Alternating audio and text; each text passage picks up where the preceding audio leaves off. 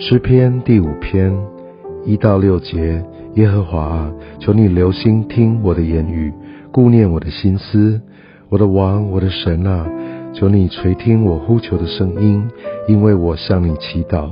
耶和华，早晨你必听我的声音，早晨我必向你陈明我的心意，并要警醒，因为你不是喜悦恶事的神，恶人不能与你同居。狂傲人不能站在你眼前，凡作孽的都是你所恨恶的；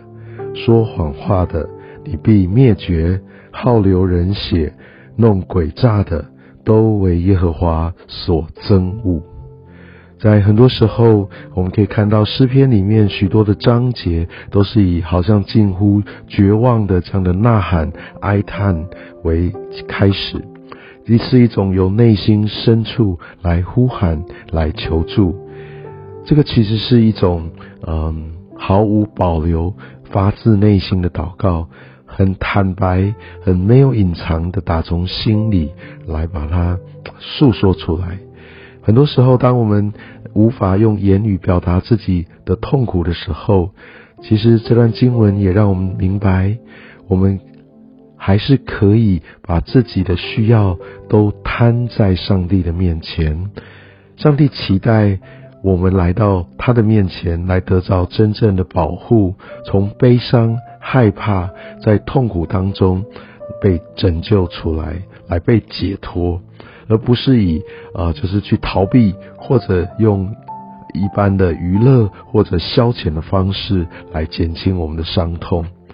其实消遣娱乐或者有这些的发泄，感觉上看起来好像真的有一些暂时的效果，好像也蛮有效的，但是它却从来都没有办法释放我们从痛苦当中呃出来，也没有办法带下真正的祝福。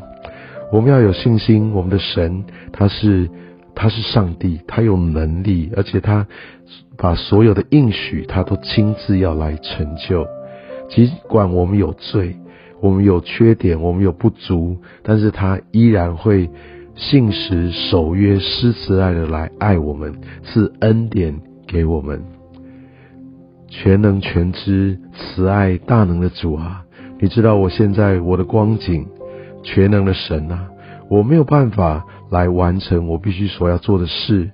我没有办法来真正从这些的痛苦当中脱离出来。但我就将我所有的需要摆在你的面前，全知、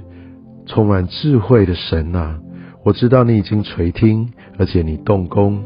感谢主，能够让我在这样的一个被爱的身份里面，让我可以从你的保护、从你的垂听、从你的看顾当中，能够得着真正的一个满足，一个真正的被保护。主啊，谢谢你，真的愿你来亲自来带领，让我在今天看到，因为这样的一个美好的应许，我的心就被你来点亮。是的，这些痛苦，这些的不舒服，感觉上好像没有让我看到尽头，但是你的同在已经让这一切都完全完全的被改变。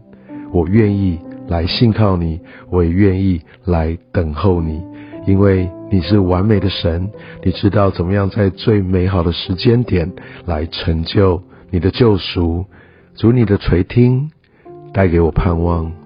你的同在要成为我真正的依靠，真正的喜乐。谢谢耶稣，奉耶稣的名，阿门。